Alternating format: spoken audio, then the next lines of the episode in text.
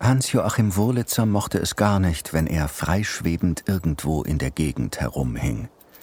Auch wenn er den freien Willen im Allgemeinen für eine Illusion hielt, verlor er doch ungern die Kontrolle. Was soll das sein? Ein Kettenkarussell? Wollen Sie mich verarschen?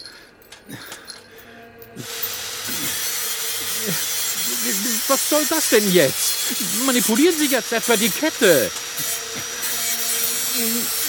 Hey, sprechen Sie mit mir, verdammt! Wer sind Sie? Was wollen Sie?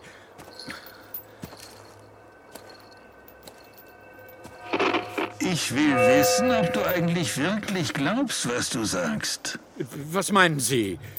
Na, die Forschung zum Thema Neurodeterminismus, die du vertrittst. Die kranke Idee, dass es keinen freien Willen gibt. Wir haben zahlreiche Studien dazu durchgeführt. Dann ist also die Manipulation der Kette deiner Gondel schlicht eine Folge unwillkürlicher neurologischer Reize in meinem Gehirn. Und ich kann nichts dafür. Na ja, Dann bekomme ich also deine Absolution, wenn ich dich jetzt töte. Äh, Ja? Nein, mit Sicherheit nicht. Hören Sie, wir können doch über alles reden. Wenn ich deine Forschung richtig verstehe, dann gibt es keine Alternativen zu vorherbestimmten Handlungen. Na ja, Das Ich kann nicht eingreifen. Die Dinge sind etwas komplexer. Äh, Wir können aber gern mal bei einer guten Flasche Wein. Hey, hey, bitte, nein! Das können Sie nicht machen! Doch, das kann ich. Papa. Wolfram? Doron? Interessant. Welcher deiner beiden Söhne dir zuerst in den Sinn kommt? Der Kleine, der nichts in seinem Leben auf die Kette gekriegt hat, nicht wahr? Ich weiß es nicht. Ich. Vielleicht bin ich ja aber auch Doron, dem sein ganzer Erfolg ein wenig zur Kopf gestiegen ist. Schon mal was von Wohlstandsverwahrlosung gehört? Ich weiß nicht. Um ehrlich zu sein, hätte ich eigentlich gehofft, dass keiner von euch beiden zu so etwas in der Lage ist. Ja, vielleicht habe ich auch einfach nur deine Publikationen gelesen und alles abstoßend gefunden, was du so unter die Leute bringst. Vielleicht mache ich das Ganze nur, um mein Buch zu promoten. Die Polizei denkt, sie hätte mit meiner Biografie einen roten Faden, dem sie folgen kann. Aber ich sag dir, was ich glaube. Ich glaube, ich habe einen freien Willen. Und ich kann mich jederzeit dagegen entscheiden, so zu handeln, wie man es von mir erwartet. Hör zu, wenn du mit meinen Theorien nicht einverstanden bist, wir könnten doch eine öffentliche Debatte führen. Ich habe Kontakte zum Fernsehen und das wäre doch was. Der Weihnachtsmann und der Wissenschaftler diskutieren live über den freien Willen und die Schuldfähigkeit. Ich möchte nicht mehr mit dir diskutieren, Warum nicht? weil deine Argumente ganz genauso sind wie dieses Kettenkarussell. Sie drehen sich im Kreis. Oh, bitte. Nein, nein, bitte nicht. Hör doch. Ich kann nichts dagegen machen. Es sind alles nur elektronische Reize in meinem Gehirn. Mich trifft keine Schuld. Nein. Du fliegst doch so gern, ohne dich um deinen ökologischen Fingerabdruck zu scheren. Dieser Flug ist CO2-neutral. Gute Reise. Nein, nein, nein.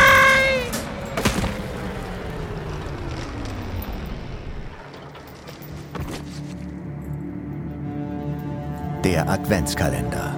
In 24 Türchen bist du tot. Kapitel 20. Der 20. Dezember. Ich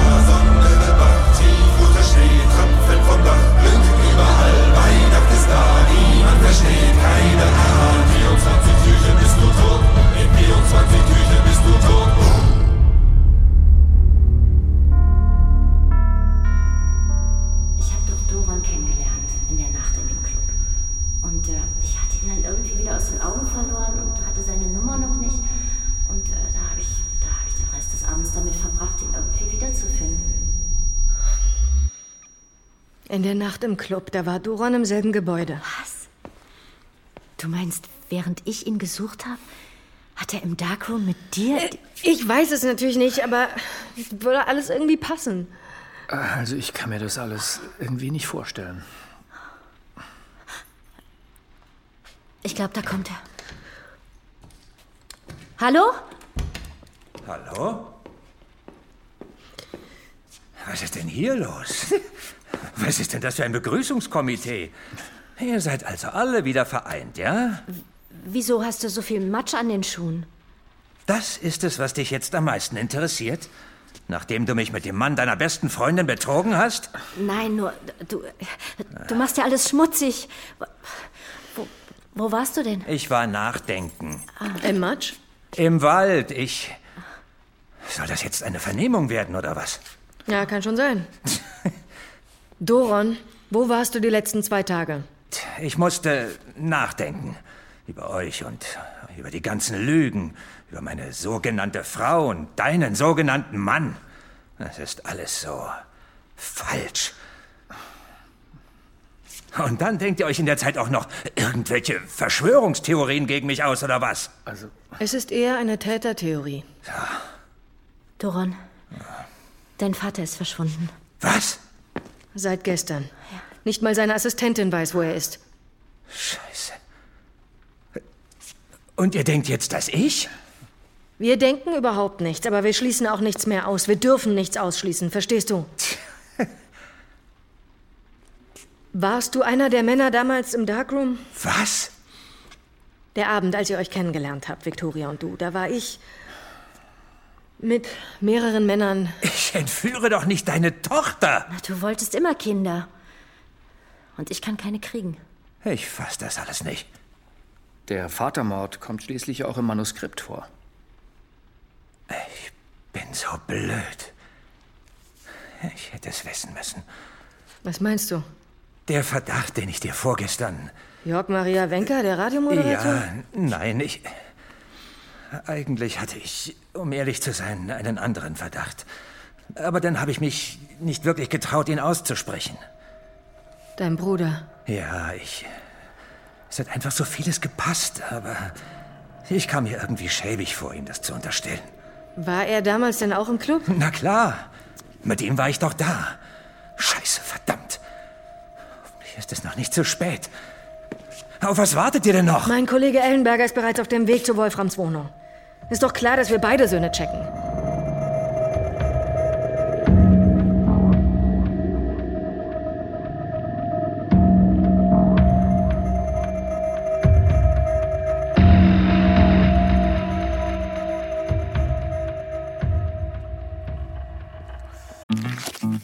Werbung. Spannende, zum Teil skurrile, aber vor allem unterhaltsame Hörerlebnisse aus dem echten Leben. Diese findest du in unserem neuen Format Stories of Life.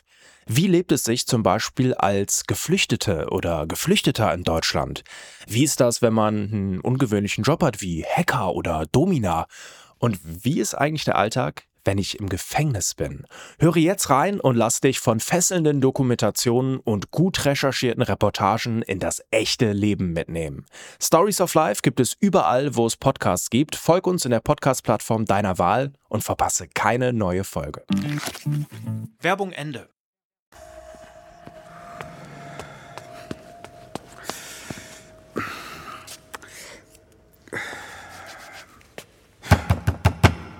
Wolfram Wurlitzer, machen Sie bitte auf. Hallo, Frau äh, Was wollen Sie? Ellenberger, Kriminalpolizei. Ich möchte gerne mit Wolfram Wurlitzer sprechen. Der wohnt nicht mehr hier. Was? Seit wann? Schon seit ein paar Wochen. Die Wohnung wurde zwangsgeräumt, soweit ich weiß. Okay. Und jetzt wohne ich hier. Und wissen Sie, wo Herr Wurlitzer jetzt wohnt? Woher denn? Der war ja schon beim Termin der Zwangsräumung nicht mehr da, hat der Vermieter mir erzählt. Sie meinen, er hat auch gar keine Kontaktdaten bei ihm hinterlassen. Wäre ja schön blöd. Schließlich schuldet er dem Vermieter noch mehrere Monatsmieten. Außerdem, was soll denn der bitte für eine Adresse hinterlassen? Ich gehe davon aus, der wohnt auf der Straße. Ah, okay. Vielen Dank. Haben Sie diese Kippe da hingeworfen? Nein, aber ich räume sie weg. Können Sie die vielleicht mitnehmen?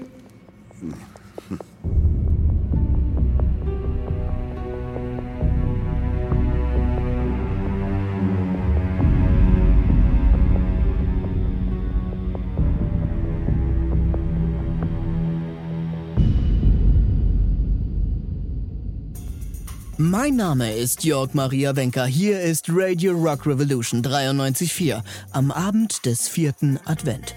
Es sind nur noch wenige Tage bis Heiligabend und auch wenn das Bild des allgütigen Weihnachtsmanns in den letzten Wochen schwer gelitten hat, eins muss man ihm lassen.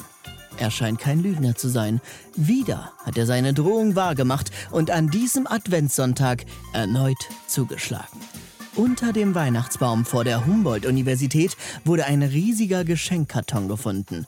Und darin der Leiter der neuropsychologischen Fakultät, beziehungsweise das, was von ihm übrig ist. Denn ganz offenbar wurde Hans-Joachim Wurlitzer ziemlich übel zugerichtet. Wir sprechen gleich mit einem Rechtsmediziner über Leichen, die man kaum noch wiedererkennt. Dieser Radioclown geht mir langsam echt auf die Nerven. Also ich kann das immer noch nicht glauben, dass Wolfram seine Wohnung verloren hat, ohne seiner Familie davon zu erzählen.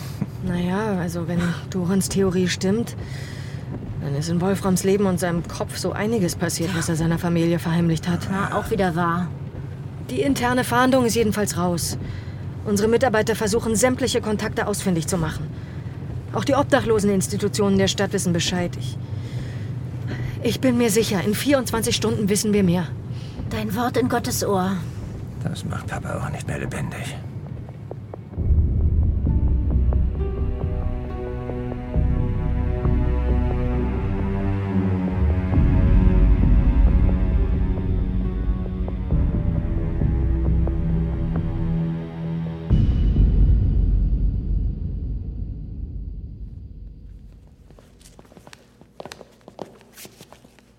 Danke, Dr. Starling, dass Sie so spät für uns noch... Ja, ja, ja, ist doch klar. Bei einem Serienkiller hat man keine Zeit zu verlieren. Ich muss allerdings zugeben, dass mir dieser Fall ziemliche Kopfschmerzen bereitet. Sie meinen, Sie können nur schwer Rückschlüsse auf den Tötungsprozess ziehen? Ja. Es ist kompliziert. Darf ich ihn sehen? Ja, das dürfen Sie theoretisch schon, aber ich muss Sie warnen. Es ist kein schöner Anblick. Ich muss ihn sehen. Bitte. Mhm. Also gut. Oh Gott. Geht's? Wenn, wenn mein Bruder ihm das angetan hat, dann bringe ich ihn um. Solche Dinge sollten Sie besser nicht sagen, Herr Wurlitzer.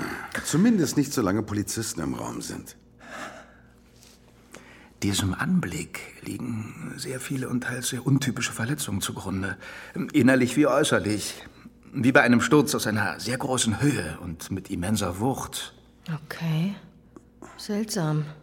Todesursächlich war, aller Wahrscheinlichkeit nach, eine starke Hirnblutung. Auch wurden Holzsplitter und Erdpartikel in seinen Wunden gefunden. Und haben Sie irgendeine Idee, wie das... Ja, in dieser Kombination erinnert mich das alles nur an einen einzigen Fall, den ich mal auf meinem Tisch hatte. Hm. Das war ein Fallschirmabsturz. Mir ist bewusst, dass es sich hierbei um Mord handelt. Aber vielleicht wurde der Schirm manipuliert. Es wäre mir neu, dass mein Vater auf seine alten Tage noch zum Fallschirmspringer geworden wäre. Vielleicht ein Geschenk von Ihrem Bruder?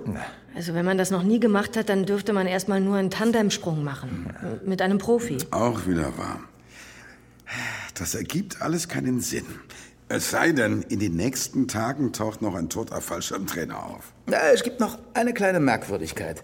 Hier, am Oberarm. Dieser Abdruck.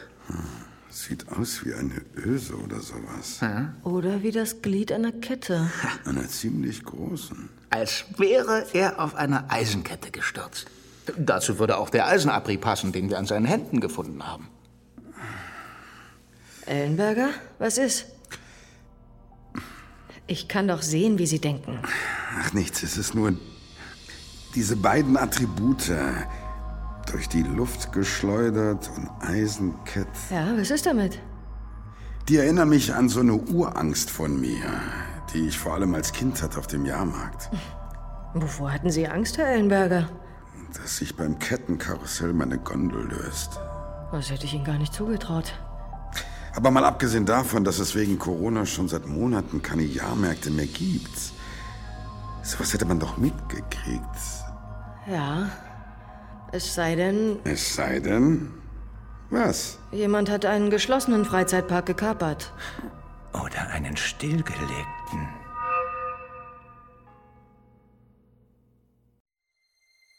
Du möchtest noch mehr Stories of Crime hören? Dann hör doch mal in die zahlreichen anderen Fiction Crime Geschichten in unserem Kanal rein. Stories of Crime gibt es überall, wo es Podcasts gibt Folge uns in der Podcast-Plattform deiner Wahl und verpasse keine neue Folge. Und wenn dir diese Folge gefallen hat, dann lass uns gerne 5 Sterne da. Der Adventskalender. In 24 Türchen bist du tot. Eine Hörspielserie von Markus B. Altmaier.